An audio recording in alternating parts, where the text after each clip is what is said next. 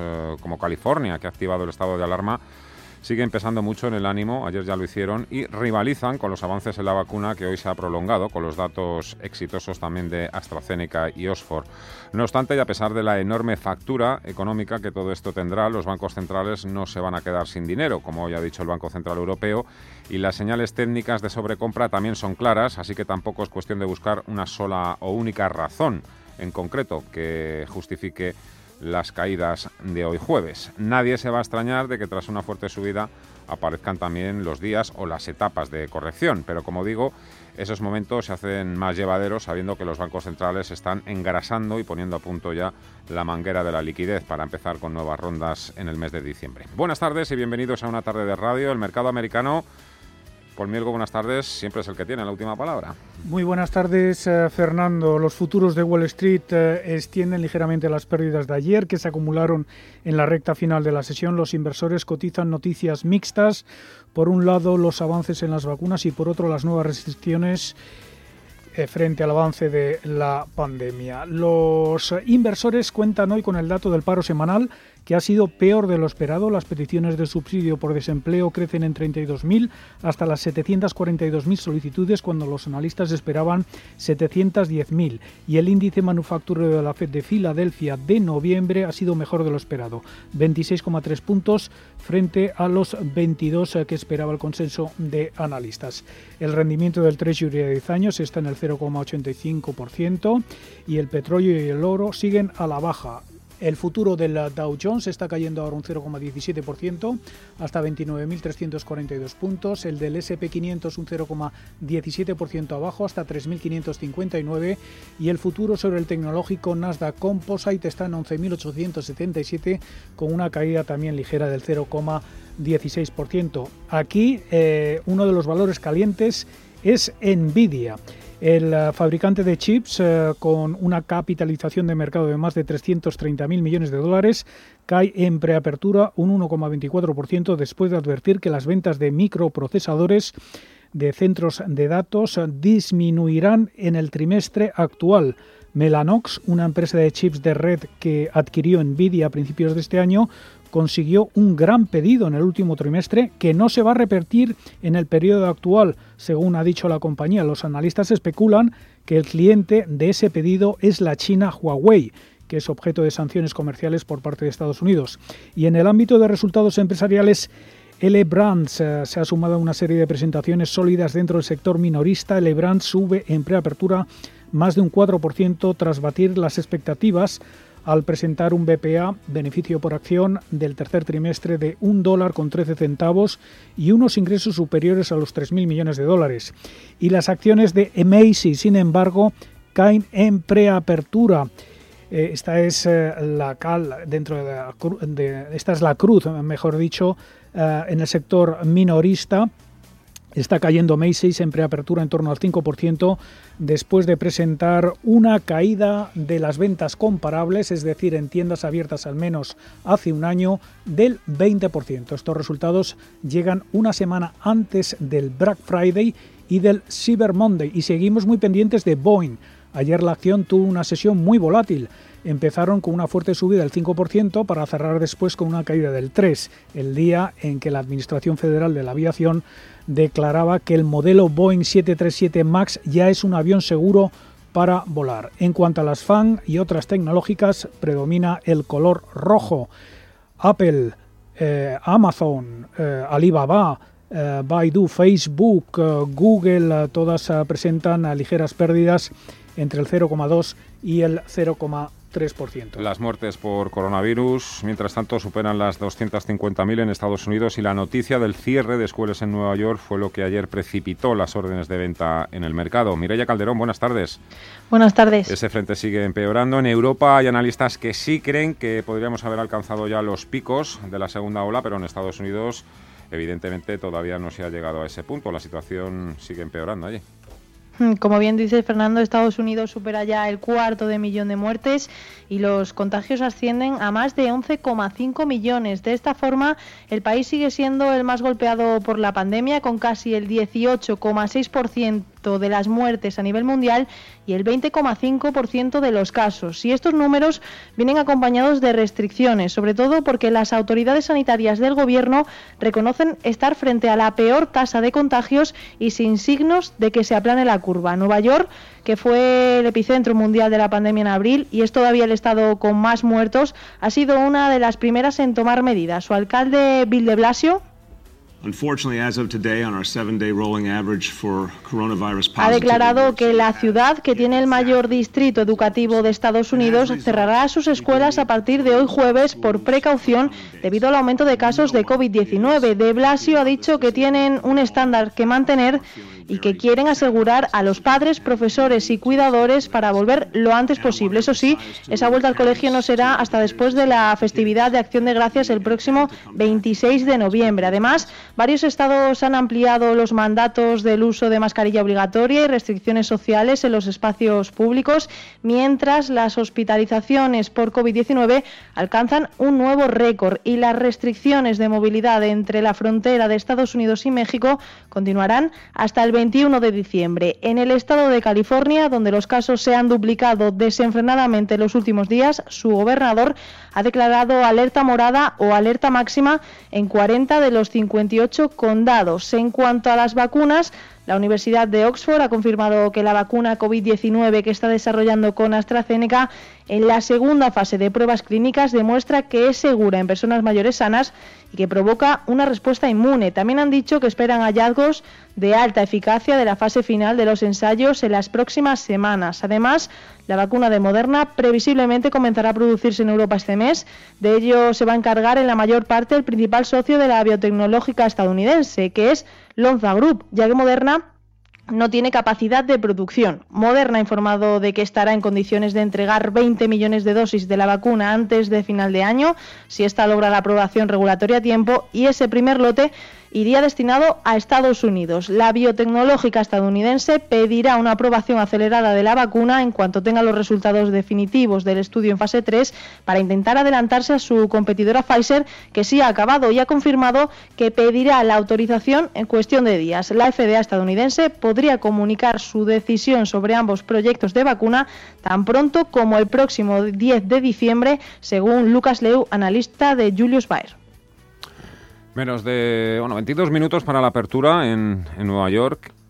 El mayor frenazo económico que esperan ahora los analistas hoy ha quedado eh, pues bien constatado con los datos de desempleo que nos indican que sigue habiendo un importante freno en el mercado laboral norteamericano y esto también alimenta las esperanzas de nuevos estímulos a partir del mes de diciembre. La Reserva Federal también lo están interpretando así los bonos. Hoy estamos viendo cómo sube el precio de los bonos y las rentabilidades otra vez se vienen abajo. El T-Note, el Treasury americano, el rendimiento está ahora mismo en el 0,85. Pendientes también hoy a las 6 de la tarde por lo que puedan decir o contarnos el equipo de abogados de, Donald Trump. Han, han convocado una rueda de prensa para, para, esa hora, a las 6 de la tarde, hora española. Sí, Donald Trump sigue diciendo que va a ganar las elecciones. El presidente saliente dice que habrá rueda de prensa de sus abogados a las 6 de la tarde hora española. También sigue tuiteando Trump, dice que en el estado de Georgia van a cambiar totalmente las tornas después de descubrirse ahí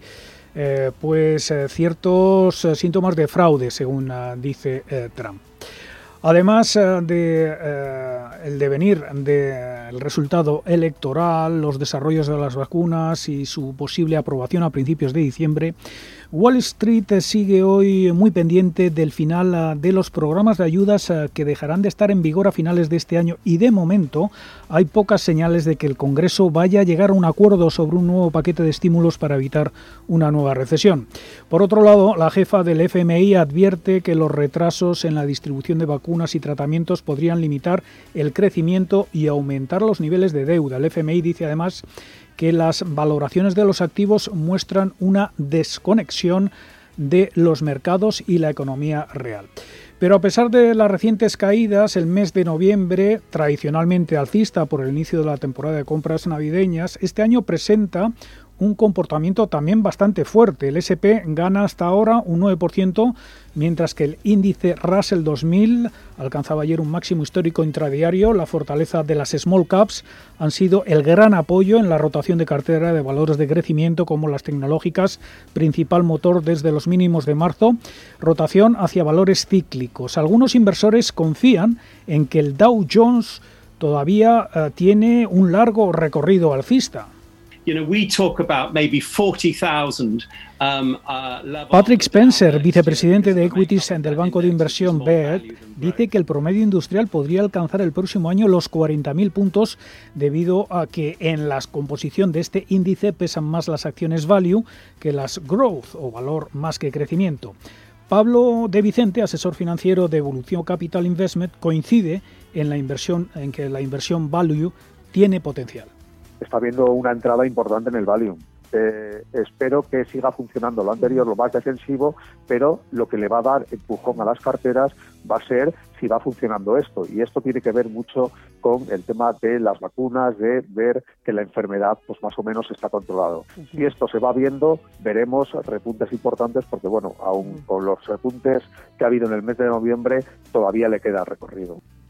Y además de esos datos eh, que hemos eh, conocido antes de la apertura, paro semanal e índice manufacturero de la FED de Filadelfia, los inversores van a cotizar a partir de las 4 de la tarde las ventas de viviendas de segunda mano de octubre. Por último, en el mercado de divisas eh, tenemos al euro eh, cruzándose con el dólar en 1,1830 unidades. El euro ha sido la moneda más utilizada para los pagos internacionales el mes pasado, según datos de la Sociedad de Telecomunicaciones Financieras Interbancarias Mundiales. Es la primera vez que el euro supera al dólar desde febrero de 2013. El billete verde se ha debilitado más de un 11% desde sus máximos de marzo.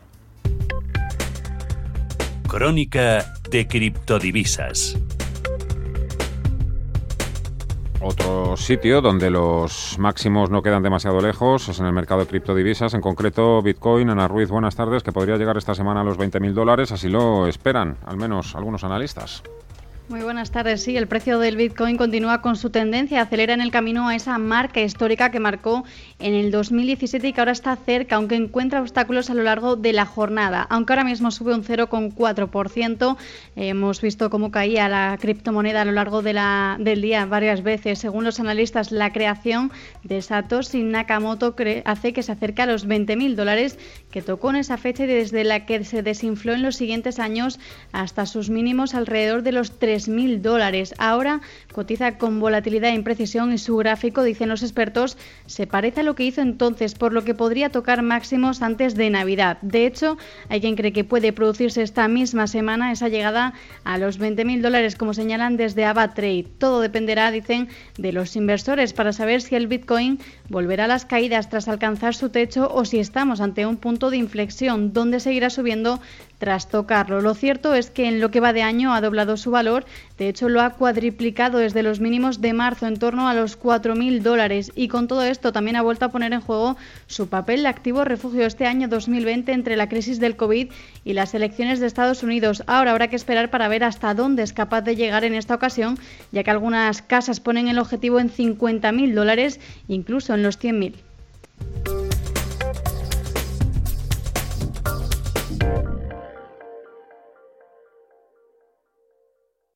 ¿Estás buscando un broker para operar en el mercado americano? Ven ahora y descubre en ebroker.es toda nuestra gama de opciones y futuros americanos, con tiempo real gratuito en todos los productos de CME Group, garantías intradía y comisiones muy competitivas. ¿Estás buscando un broker para operar en el mercado americano? eBroker te ofrece futuros y opciones de CME Group con tiempo real gratuito, garantías intradía y comisiones muy competitivas. ebroker.es. El broker español especialista en derivados. Producto financiero que no es sencillo y puede ser difícil de comprender. En Intereconomía, cierre de mercados, ahorro, inversión y mucho más. Con Fernando La Tienda.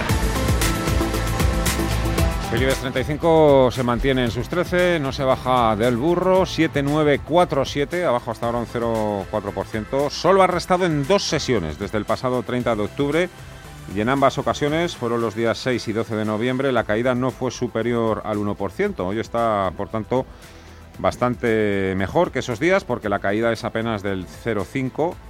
Sin dar muchas esperanzas a los que desearían verlo algo más abajo para aprovechar el momentum, y sí importantes ilusiones, supongo, a los que más que ganar dinero, con lo que se conformarían es con ir tapando algunos huecos y reducir la pérdida en el año o en los años. La caída, como digo, hasta ahora es del 0,4 hasta los 7.948 puntos. Entra, entra dentro de lo previsto, pero tampoco se puede o debería despistarse mucho si no quiere perder el soporte que estaría comprendido entre los 7.780 puntos y los 7.675. Seguimos viendo, eso sí, los mismos hábitos y costumbres de los últimos dos tres días. Las empresas que mejor lo hacen los días de lluvia son las más damnificadas por el rebalanceo de las carteras. Hablamos de compañías como Solaria, Celnex o Farmamar y al revés. Las mayores caídas son este jueves para los bancos, Repsol o Telefónica. Fuera del IBEX 35, Prisa continúa, no, creo que se ha levantado ya la, la suspensión de la CNMV bueno, ya, ya tenemos detalles algo más concretos de la oferta que va a presentar el empresario Blas Herrero para hacerse con, con los periódicos de prisa, con el país fundamentalmente y con la cadena SER. 200 kilos, oferta que el Consejo de Administración de Prisa se ha comprometido a valorar, Ana. Sí, sus efectos se reflejan en bolsa, más allá de lo que sube ahora mismo eh, la compañía, también se refleja en otras del sector, como por ejemplo Vocento, que sube más de un 5%. Las acciones de Prisa también han llegado a dispararse más de un 20% en algunos momentos, tras volver a cotizar después de la suspensión y de saber que finalmente esa oferta de Blas Herrero será de 200 millones, marcando un nuevo máximo no visto en los últimos ocho meses para la empresa. Concretamente, desde marzo no se veían niveles tan altos en las acciones de Prisa y además hay que tener en cuenta que sube más de un 130% desde los mínimos que tocó el pasado mes de septiembre. Dentro del IBEX 35 las caídas hacen mella en Banco Sabadell, Banquinter o Santander que se dejan entre un 2 y casi un 6%. En el caso de Sabadell pesan el progreso en las negociaciones de fusión con BBVA.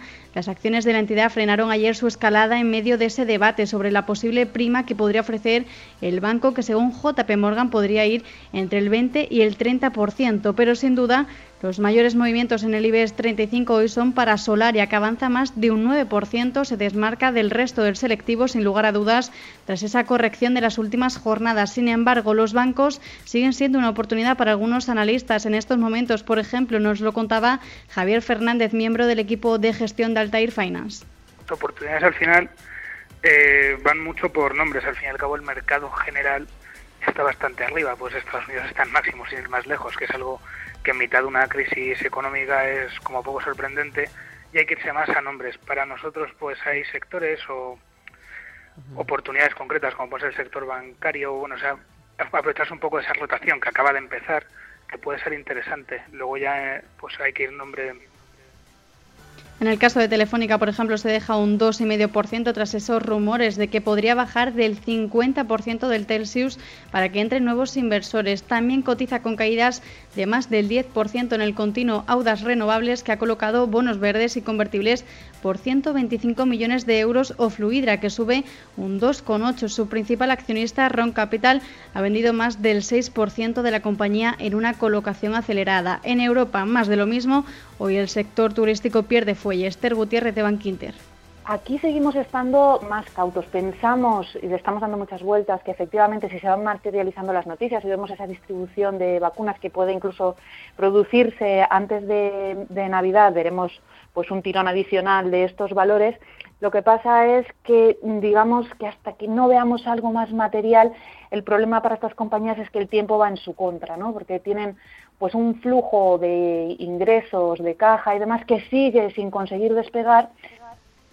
Las referencias empresariales no favorecen al mercado y el grupo alemán Thyssen Group cae en bolsa tras comunicar que tendrá que suprimir otros 5.000 empleos para aliviar el impacto de la crisis desatada por el COVID-19. Las caídas también van a más. En Norwegian Air la aerolínea cae un 15% ya que mientras intenta evitar la quiebra ha solicitado a un tribunal irlandés que supervise la reestructuración de su deuda. The ECB. Central bank governors. Inflation expectations. The main risk. Negative interest rates. Monetary policy. The ECB is ready to do whatever it takes to preserve the euro. And believe me, it will be enough. The euro does not belong to the ECB, however well it serves it. It belongs to them, to the people of Europe.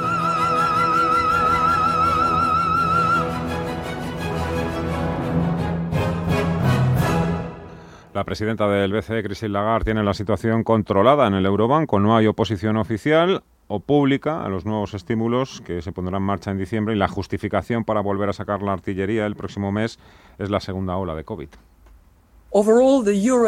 Se espera que la economía de la zona del euro se vea gravemente afectada por las consecuencias del rápido aumento de las infecciones por coronavirus y el restablecimiento de las medidas de contención, lo que representa un claro riesgo a la baja para las perspectivas económicas a corto plazo.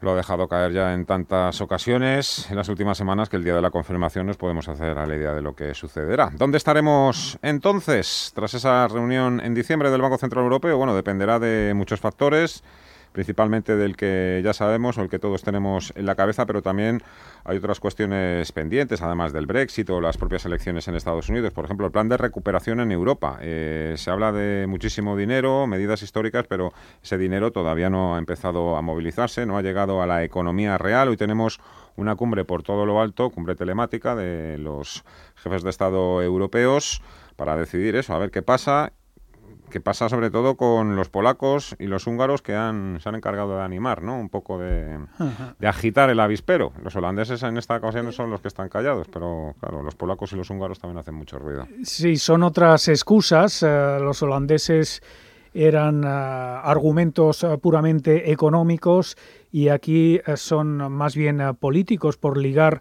las ayudas europeas al Estado de Derecho. La cumbre por videoconferencia de esta tarde de los líderes europeos va a ser sin duda muy tensa, pero se esperan pocos resultados, resultados concretos.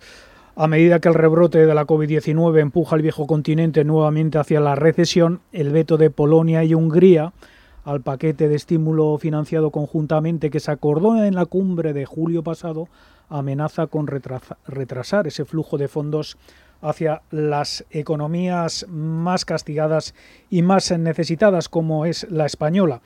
Los funcionarios en Bruselas dicen que se sorprenderían si se encontrase una solución esta misma noche o incluso en los próximos días. Alexis Ortega, socio director de Finagentes Gestión.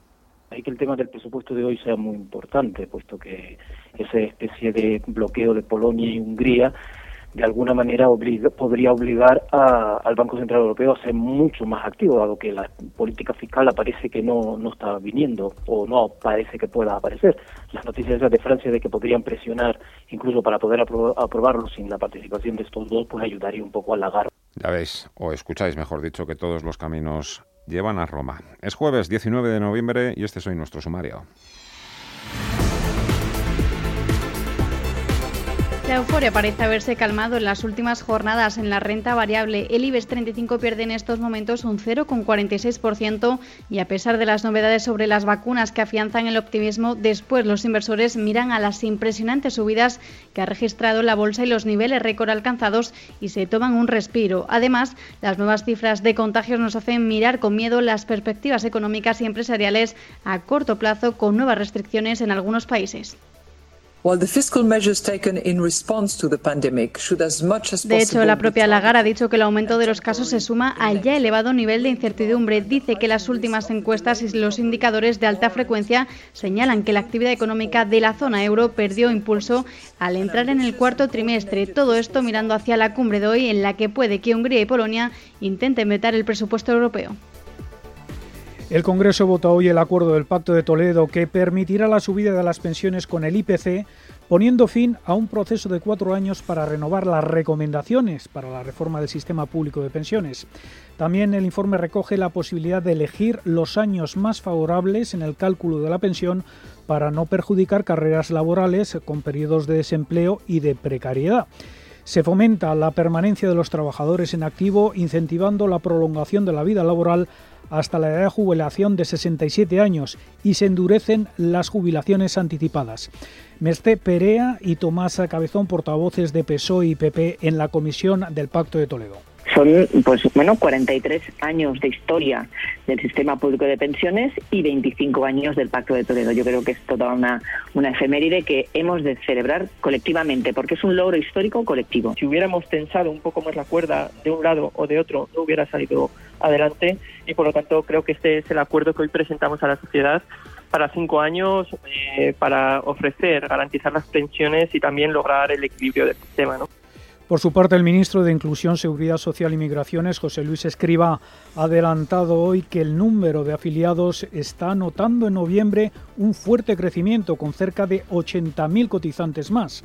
También dice que el número de trabajadores en ERTE se sitúa ligeramente por encima de los 7.000 de los 700, 7.600. Y las buenas noticias, gracias a los avances de las diferentes vacunas, han creado optimismo a gran escala. Lo cierto es que la situación a nivel mundial continúa siendo preocupante. Ya se superan los 55,6 millones de contagios en todo el mundo y continúa muriendo gente. Los récords en cifras de contagios y decesos están a la orden del día y las restricciones se suceden en todos los países. Aquí en España la incidencia acumulada en los últimos 14 días se sitúa en 452 por 100.000 habitantes, por lo que continúa a la baja, pero preocupa sobre todo la presión sanitaria. El Gobierno y las comunidades autónomas planean ya medidas previas a las Navidades y desde Sanidad dan el ok a la realización de test de antígenos en las farmacias, aunque pide un plan detallado. Salvadorilla. Hagan un plan, nos hagan saber exactamente qué quieren hacer y cómo lo quieren hacer, qué tipos de test van a querer realizar desde, estos establecimientos de farmacia, qué personal y con qué medidas de seguridad los a administrar, si va a haber o no, en función del test, eh, circuitos separados, como los hay en la red hospitalaria y en la red de atención primaria para personas eh, COVID y personas no COVID, cómo van a vincular sus datos a los servicios de salud pública. En Cataluña se empezará con el plan de desescalada este lunes y Cantabria prorroga sus restricciones y País Vasco las medidas de contención. Y el vicepresidente y portavoz de la Junta de Castilla y León ha anunciado la ampliación del cierre perimetral de la comunidad hasta el próximo 3 de diciembre. En este sentido, la Organización Mundial de la Salud admite la necesidad de mantener abiertas las escuelas durante la pandemia de coronavirus y considera que se pueden evitar los confinamientos si se aumentan las medidas de protección.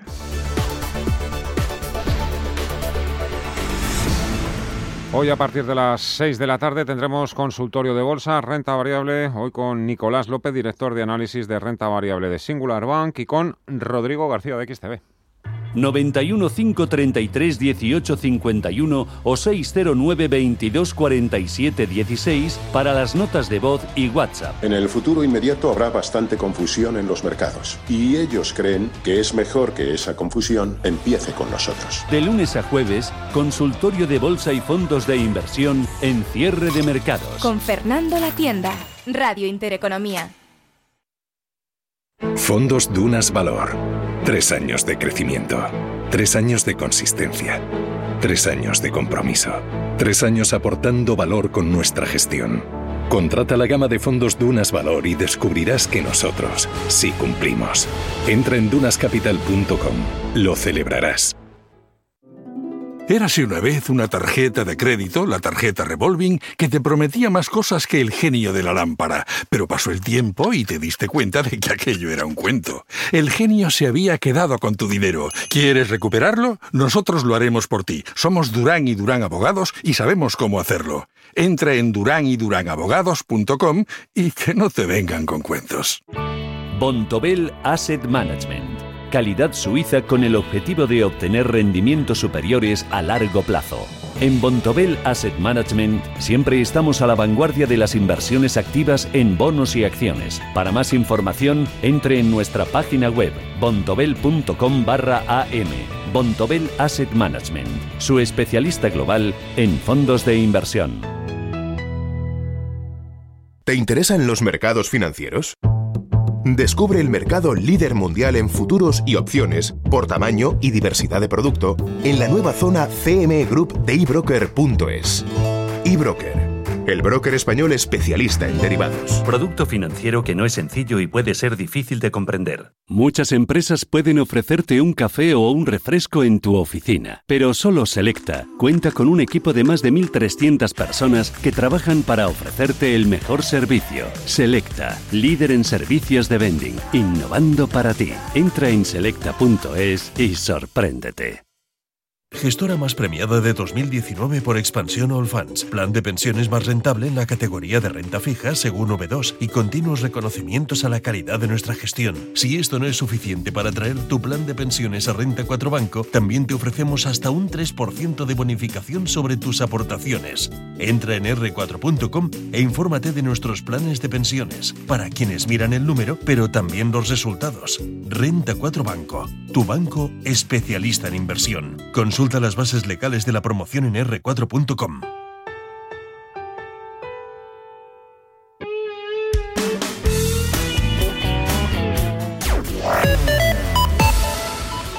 tenemos ya apertura en Estados Unidos. Antes de todo ello vamos a recapitular. Tenemos una apertura ligeramente a la baja. Sigue habiendo miedo a las consecuencias económicas y sanitarias del virus y cierres, cierres de colegios en, en el caso de la ciudad de Nueva York. Hemos tenido un mal dato de paro semanal. Los políticos que parece ya que le han pasado definitivamente la patata caliente a la Reserva Federal con todo el tema de los estímulos y un SP500 que ha intentado en varias ocasiones superar la resistencia de los 3.600 puntos sin éxito y eso también es lo que está condenando un poco a Estados Unidos a haberse quedado un poquito, un poquito frenado. Vamos ya con esa apertura, Paul. Sí, en estos dos primeros minutos de sesión estamos viendo como poco a poco van aumentando esos números rojos que adelantaban los futuros. El Dow Jones ya está perdiendo un 0,62% hasta 29.241 puntos. El SP500 más de medio punto porcentual hasta 3.547 y el tecnológico Nasdaq es el menos perjudicado eh, con un 0,14% de caída hasta 11.784 puntos. Sigue la excusa oficial de que el mercado está teniendo mucho miedo a las consecuencias a corto plazo de los estragos del coronavirus y esas medidas de confinamiento, eh, sobre todo eh, el hecho de cerrar los colegios en Nueva York, no ha sentado nada bien a Wall Street, eh, también ese mal dato eh, de paro semanal. Veremos a ver qué es lo que da de sí el eh, paro del sector inmobiliario que vamos a conocer a las 4 de la tarde y republicanos y demócratas que siguen sin ponerse de acuerdo en ese nuevo plan de estímulo. Recordemos que a finales de diciembre vencen las ayudas y posiblemente la Reserva Federal eh, se quede de nuevo en eh, solitario ante el desacuerdo en eh, Capitol Hill. En cuanto a valores, dentro del Dow Jones estamos viendo fuertes caídas para United Health, la compañía de seguros de salud está cayendo un 1,6%, le sigue la petrolera Chevron con una caída del 0,98% y Walt Disney que se deja un 0,76%. Entre los eh, ganadores eh, vemos algunos del sector minorista como Walmart, ayer publicaba resultados y eh, sigue celebrándolo en bolsa con un avance del 0,6%. Boeing también hoy recupera un 0,54%, recordemos las fuertes fluctuaciones que sufrió ayer el fabricante aeronáutico tras aprobar las autoridades de la aviación a que su modelo 737 MAX ya es un avión ah, seguro para volar. Entre los ah, ganadores ah, también vemos a otro valor del sector minorista como es Home Depot. Tesla está también subiendo un 1,7%. Nvidia es otro de los protagonistas. El fabricante de chips estadounidense está cayendo en torno al 1%. Bueno, ya vemos que los inversores en principio no quieren asumir más riesgo por el momento, aunque sabemos que esto va a ser un proceso muy intermitente a medida que vayamos teniendo más información sobre los efectos de la pandemia. Ignacio Cantos es director de inversiones en ATL Capital. Don Ignacio, ¿qué tal? Muy buenas tardes. Buenas tardes. Yo no sé si estos días sirven de verdad para poner en orden las ideas y pasar los apuntes a limpio, o tal y como sucede todo, a una velocidad vertiginosa. Uno ya casi casi es que no le da ni tiempo de hacer esos, esos estudios un poquito más, más detallados y pormenorizados. Bueno, yo creo que para, para eso yo creo que siempre hay tiempo. En cualquier caso, después de una semana como la que tuvimos el mes pasado, y el mes pasado, la semana pasada, de las más importantes eh, en cuanto a subidas de los últimos 10 años, diría yo, incluso algo más, pues eh, lo lógico es que los mercados se tomen eh, una pausa, ¿no? Es verdad, y lo comentábamos la semana pasada, que las noticias médicas no son buenas, las buenas son que la vacuna se acerca, pero pero por otro lado, pues pues lo, que es los datos numéricos de la pandemia, pues son malos en general en Europa, en Estados Unidos y, y, en Asia están empeorando. Hemos visto hoy Japón ya tomando medidas, con lo cual eh, eso es preocupante y nos quedan algunas otras preocupaciones, con lo cual después de una subida tan eh, fuerte y, violenta como la de la semana pasada, es lógico que los mercados se tomen un alto y que no haya unas grandes ventas y que las caídas sean moderadas. Yo creo que es una buena señal de, de cierta fortaleza del mercado. ¿Por dónde crees que podrían llegar los próximos catalizadores? Bueno, yo creo que en el plano positivo, pues todo lo que tengamos sobre la vacuna y, y el, eh, bueno, cuando ya realmente se hablaba de que Pfizer iba a pedir la aprobación, eh, la aprobación para poder empezar a distribuirlo de una manera eh, al no haber otro medicamento, probablemente también Moderna esté ahí y, entonces pues veremos eso podrían ser catalizadores positivos negativos yo creo que tenemos que seguramente hay que empezar a revisar a la baja los crecimientos tanto para los PIBs como para los resultados empresariales de este cuarto trimestre y eso también puede ser lo que está tomando en cuenta el mercado estos días. Y, y luego el tema Brexit puede ser positivo o negativo. Si el mercado ahora mismo está en que seguro que no va a haber acuerdo, con lo cual cualquier mínimo acuerdo pues probablemente sea bien acogido eh, por el mercado. También tenemos el tema europeo el consejo de hoy jueves y las probablemente el emplazarse seguramente a un consejo eh, físico, por decir así, eh, si, si Polonia y Hungría siguen eh, pues manifestando su negativa a firmarlo el, el, acuerdo y de ese dinero tan necesario para muchas economías para el año 2021. ¿Está tan difícil como siempre, don Ignacio, o sabiendo o teniendo la ventaja de que sabemos o creemos que habrá finalmente vacunas y más estímulos todo esto también facilita la operativa? Bueno, yo creo que está tan difícil como siempre, pero es verdad que esta vez no hay alternativa. Es decir, o se invierte en bolsa o es difícil buscar un activo alternativo. O sea, desde luego la renta fija no lo es, la liquidez debe moverse porque si no cuesta dinero. Eh, entonces, bueno, pues la bolsa que en algunos casos no está demasiado cara, pues no está mal. El inmobiliario seguramente en algún momento, pero también tiene sus problemas como es la liquidez, ¿no? Con lo cual, si uno busca una inversión líquida, pues la renta fija seguramente no es una opción. Con el bono español a 6, 7, 8 puntos básicos, pues y ya no pensamos en alemán a, menos 0,60, ¿no? ¿Y qué debería formar parte de una cartera en estos momentos? que debería formar parte de una cartera en estos momentos. Bueno, eh, aquí hay que decidirse. Yo creo que es verdad que, todo lo que ha ido muy bien este año, tipo tecnología y demás, es un poco caro. Es verdad que, pero probablemente sea lo que mejores resultados obtenga los próximos años, con lo cual eh, solo hay que buscar un momento donde las valoraciones sean algo más atractivas, por una parte. Pero es verdad que el value, el famoso value que todo el mundo había olvidado, que ha llegado a mínimos en diferencia con, pues también se puede mirar. O sea, yo creo que si pensamos que efectivamente con la vacuna volveremos a recuperar y que esto ha sido, pues no digo un mal sueño, porque, pero ha sido una época complicada, pero que vamos a ir para arriba, pues seguramente lo cíclico, y hablo probablemente de, de acereras, hablo de, de todo el tema automóvil, hablo de, pues podrían ser empresas para, para mirarlas claramente. No tengo tanto claro si hay que mirar el financiero todavía, al menos hasta que pensemos que van a subir los tipos y ahí estaríamos hablando probablemente más de 2023 con lo cual sería el año 2022 cuando habría que, mirar el financiero, ¿no? Y, ya solo una cuestión más, no sé si le ha dado tiempo a hacer una, a leerse un poquito la oferta de Blas Herrero, Prisa, hacer aunque sea una pequeña valoración. Bueno, pues eh, yo creo que, bueno, eh, sabemos los problemas que tiene Prisa con su deuda. Eh, yo creo que, evidentemente, la oferta de Blas Herrero para comprar dos activos que son valiosos, pero es verdad que que no producen la cadena serie el país, pues están ahí, eh, no, no, producen grandes beneficios. Es verdad que no suelen costar dinero, depende de los años, pero no producen grandes beneficios. Pues eh, yo creo que es una oferta a la baja por lo acuciante de la deuda de prisa.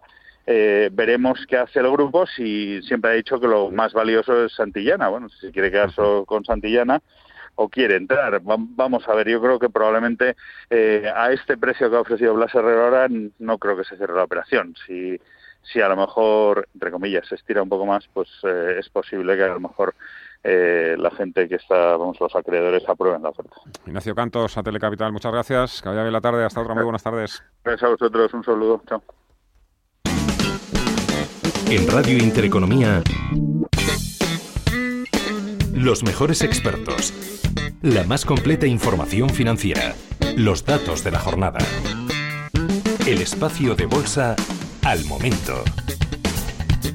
Cierre de mercados, el paraíso financiero. Las medidas recomendadas en las auditorías se traducen en ahorros de energía de hasta el 20%. Las auditorías son obligatorias pero rentables para las empresas. NES, especialistas en gestión y ahorro energético, te ayuda a sacar el máximo partido a tu auditoría. Entra en NES.es.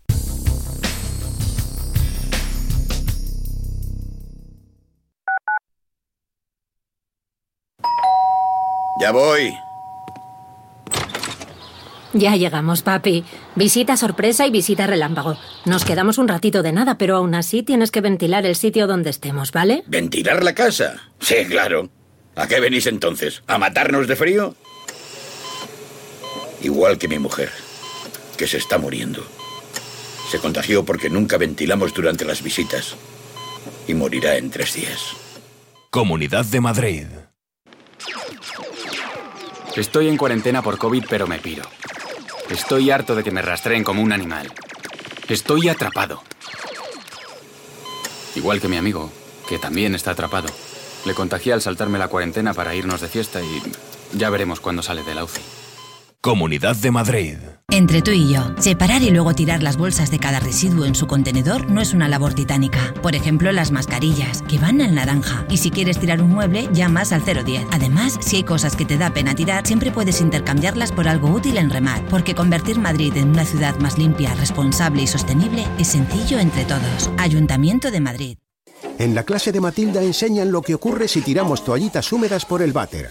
Aunque las toallitas sean biodegradables, tardan tanto en deshacerse que atascan las tuberías y dañan nuestro medio ambiente. Por eso las toallitas a la papelera. Súmate al reto del agua. Canal de Isabel II. Cuidado en las reuniones familiares. Estoy harta de no poder reunirme con mi gente como yo quiero. Igual que mi abuela, que esta es la última reunión familiar en la que estará. La contagié de COVID el otro día y la enterramos hoy. Comunidad de Madrid. Radio Intereconomía. Nueva época. Misma filosofía. Ofrecer la mejor y más precisa información económica.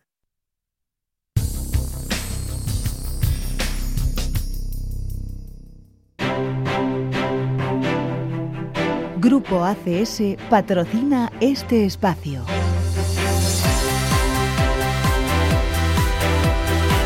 El IBEX 35 sigue aferrado a los 7.900 puntos, pese a las nuevas restricciones, ya que se ha pasado ya la euforia por las vacunas contra la enfermedad. Hoy lo que tenemos, o lo que volvemos a ver, mejor dicho, es la rotación sobre la rotación, es decir, las defensivas y las acciones de momentum son las que cotizan hoy al alza. Sí, Europa vuelve a activar el freno. La bolsa española aparca una vez más ese asalto a los 8.000 puntos.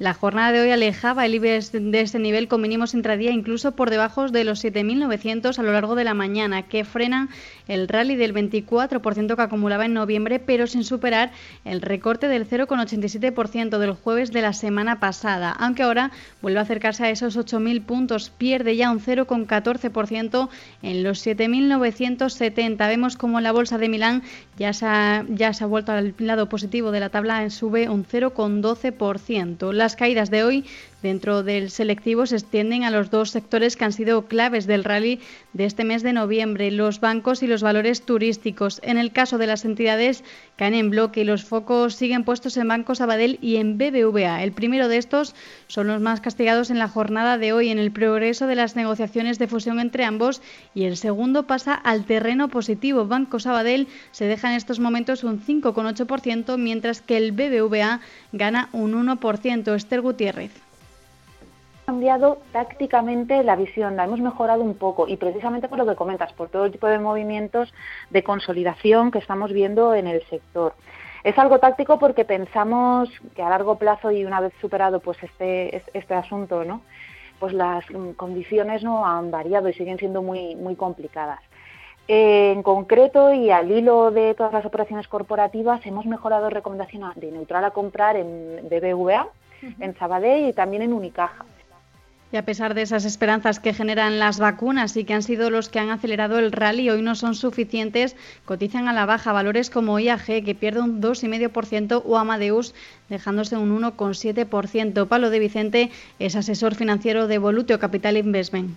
Está habiendo una entrada importante en el Valium eh, espero que siga funcionando lo anterior, lo más defensivo, pero lo que le va a dar empujón a las carteras va a ser si va funcionando esto. Y esto tiene que ver mucho con el tema de las vacunas, de ver que la enfermedad pues más o menos está controlado. Si esto se va viendo, veremos repuntes importantes porque, bueno, aún con los repuntes que ha habido en el mes de noviembre, todavía le queda recorrido. De momento hoy vemos como cuando todo lo demás cae hacen que suban de nuevo las utilities, uno de los sectores más firmes del selectivo. En Agas, Endesa, Iberdrola y Red Eléctrica cotizan con subidas inferiores al 2%. La menor euforia va en paralelo a un freno en la rotación últimas fechas, los valores del IBEX, como vemos, más revalorizados desde la crisis desatada por el COVID, aparcan su corrección y vuelven a destacar en los avances compañías como Solar y al frente en la sesión de hoy que sube un 10% secundada por Celnes que avanza un 3,2%. Por último, le echamos un vistazo al mercado continuo. El mejor de la jornada es sin duda Prisa, sube un 17% seguida de Berkeley o lingotes especiales. En el lado rojo de la tabla destaca Audas Renovables, pierde un 10% seguida de Centes y Coavit un 4% abajo. Vamos a mirar también los gráficos, también apuntes, análisis fundamental con Gisela Turacini de Black Bear. Hola Gisela, ¿cómo estás? Muy buenas tardes. Muy buenas tardes, Fernando. ¿Qué, tal estáis? Muy Yo bien. muy feliz de estar otra vez de vuelta. Sí, señor, me alegro también de poder volver a hablar contigo. Yo, los alcistas en el IBEX 35, supongo que, que de momento no, no, deberían estar muy asustados o preocupados.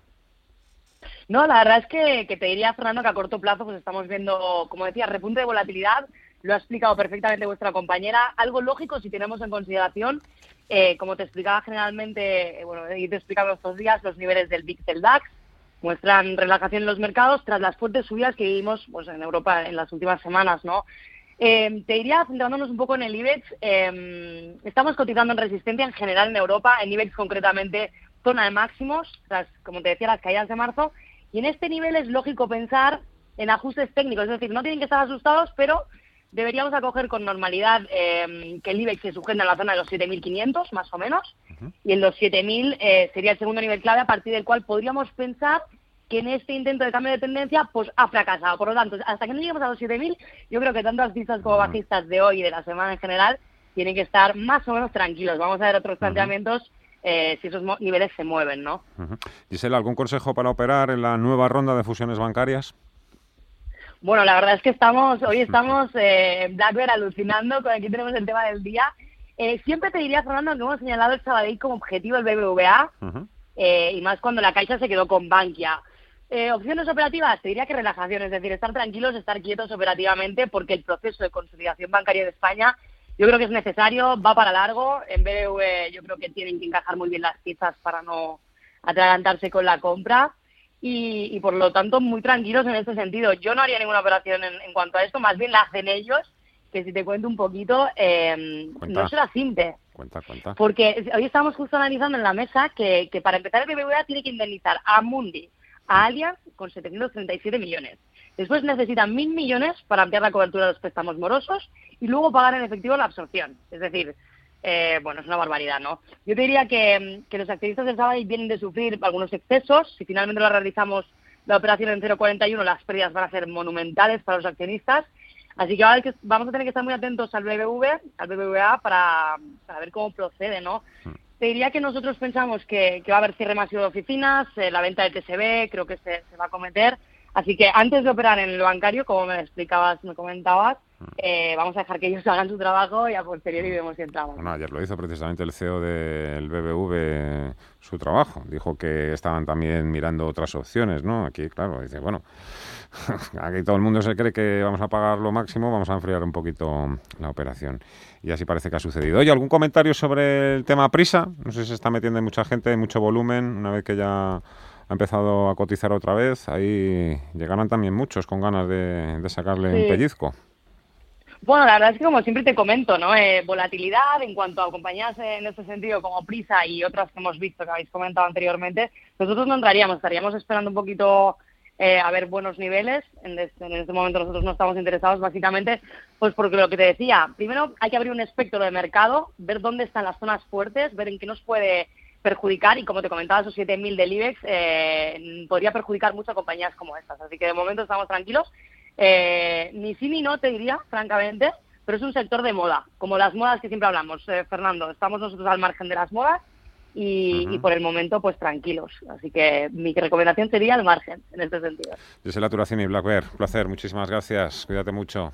Un abrazo. Igualmente, un fuerte abrazo. Adiós, adiós. Os cuento también que el VIX hoy y el índice de sentimiento del Fear se mueven Hoy toman caminos diferentes porque el BIS está a la baja, está cayendo un 0,2%, 23,63 puntos, pero el índice Fear and del miedo y la codicia toma un poquito de miedo y pasa a 60 puntos desde los 63 puntos del cierre anterior.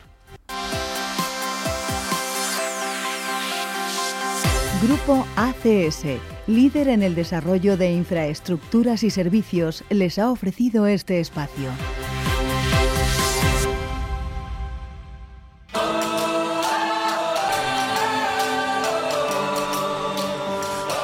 En Radio Intereconomía, cierre de mercados, ahorro, inversión y mucho más.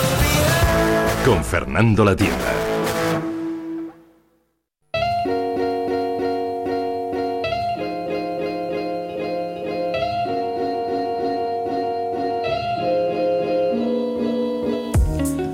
Las estadísticas revelan que 2020 ha sido uno de los peores años de las últimas décadas para el turismo de nuestro país. Además, los confinamientos selectivos y las restricciones como toques de queda hacen que no vaya a haber recuperación tampoco de cara al último mes del año. De hecho, no se esperan buenas noticias ni para el puente de la Constitución ni para la Navidad. Según datos de Excel Tour revisados en octubre, la previsión para el cierre del año es que la actividad turística descienda en 106.159 millones de euros, lo que significa un empeoramiento en 7.500 millones respecto a las malas previsiones ya anunciadas en agosto. Esta caída de la facturación supone un retroceso a niveles de PIB turístico y de ingresos de turismo extranjero del año 1995, es decir, casi tres décadas atrás. La principal consecuencia la vivirán los trabajadores, ya que se estima que la nueva situación epidemiológica deje más de 750.000 empleos relacionados con el sector turístico en el aire. José Luis Toreda, vicepresidente ejecutivo de Exceltur. Un sector que se ve afectado por los dos mayores ingredientes que son el eje de su actividad, restricciones a la movilidad y restricciones a la interacción social. Si después de todo este diagnóstico, si después de todos estos datos concluyentes, si después de todas estas cifras, si después de todo el empleo que está en riesgo y que confiamos que los sindicatos sean conscientes y nos ayuden a plantear sin dilación la necesidad de un urgente plan de rescate para el sector turístico español.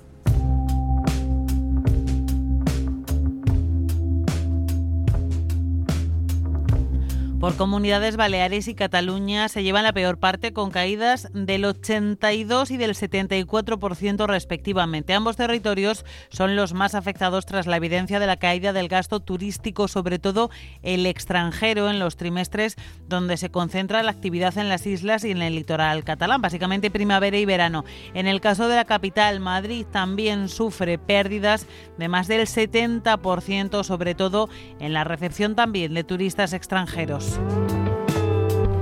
Las cifras son demoledoras, aunque en los últimos días la noticia sobre la vacuna del coronavirus y su cercanía dan algo de esperanza también al sector turístico. Ahora ya, eso sí, solo queda mirar a 2021. Las previsiones hablan de que el turismo podrá empezar a recuperarse a partir de la primavera. Gabriel García Alonso, presidente de la Asociación Empresarial Hotelera de Madrid. Nosotros ya estamos eh, con la noticia sobre la vacuna ha sido una inyección de optimismo que a la que estábamos obligados y que estábamos pensando lo que pasa que no teníamos una fecha y ahora pensamos sobre todo que la vuelta del turismo internacional se podrá producir a partir de la primavera y ya nos estamos preparando para ello. Los hoteles de Madrid se están recuperando de forma muy lenta por eso, porque no hay turismo internacional, que es la mayoría del que viene. Más del 80% de los establecimientos hoteleros de la capital están cerrados y los que permanecen abiertos lo hacen con niveles de ocupación muy baja, en torno al 10%. Desde esta Asociación Empresarial Hotelera de Madrid se pide, por lo tanto, un plan de rescate directo urge medidas para sobrevivir, porque independientemente de que nos podamos recuperar o podamos, no vamos a poder aguantar, porque hoy por hoy eh, hay que tener en cuenta que eh, ingresos prácticamente cero. Una de las apuestas del turismo madrileño seguirá siendo el turismo de negocios. De hecho, un año más y ya van tres consecutivos. La capital ha sido reconocida como mejor destino de turismo de reuniones en Europa a pesar del coronavirus. Y mientras la ansiada vacuna llega, el sector pide medidas. Una de ellas, garantizar la movilidad internacional con pruebas como PCR o antígenos a la entrada y salida de los principales nodos de transporte. También se pide invertir en campañas de conectividad con turoperadores, combinándolas con descuentos en coste aeroportuario para recuperar la máxima capacidad aérea. El listado de reivindicaciones también incluye bajada del IVA, creación de un nuevo fondo de rescate específico para empresas turísticas y la extensión del periodo de carencia de los préstamos ICO. Todo ello para tratar de recuperar lo antes posible un sector que, recordemos, se corresponde con el 14% del PIB de nuestro país.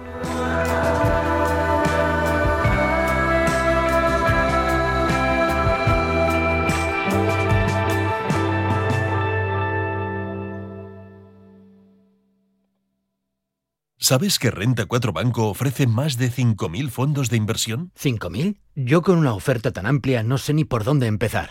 Empieza por Selección 50 nuestros expertos analizan toda la gama seleccionando los 50 fondos con mayor potencial, sus fondos favoritos. Entra en r4.com o acude a tu oficina más cercana e infórmate de nuestra selección 50. Construye tu cartera de fondos fácilmente, como un experto. Renta 4 Banco, tu banco especialista en inversión. Anchoas Codesa, calidad, artesanía y dedicación definen nuestra serie limitada, elaborada con la mejor pesca del Cantábrico y hecha 100% en Cantabria. Garantizado. Visita nuestra tienda online en www.codesa.es. Anchoas Codesa, de la mar a la buena mesa. Si estás pensando en cambiar tu hipoteca de banco, entra en cuchabank.es y consulta las condiciones de nuestra hipoteca fija, variable e hipoteca joven. Cuchabank, tu nuevo banco. ¿Cuánto dices que gastamos en suministros energéticos? Bueno, lo normal es lo que cuesta el gas, la electricidad. ¿Pero no hablaste con Nes? ¿Con quién? Con Nes, como el monstruo del lago Nes. Consigue ahorros energéticos a grandes empresas de hasta el 40%. Ah, sí, ya sé quiénes son. Expertos en gestión energética, realizan auditorías energéticas, desarrollan planes de eficiencia. No sé cómo no les he llamado antes. Si no tienes un gestor energético, estás perdiendo dinero. Conócelos en nes.es o contacta con ellos en info.nes.es. Te realizamos un estudio de forma gratuita. NES, conviértelo en tu partner energético. 25 años de la información económica más profesional y precisa, ahora iniciando una nueva época. La nueva época de Radio Intereconomía. Te invitamos a seguirnos.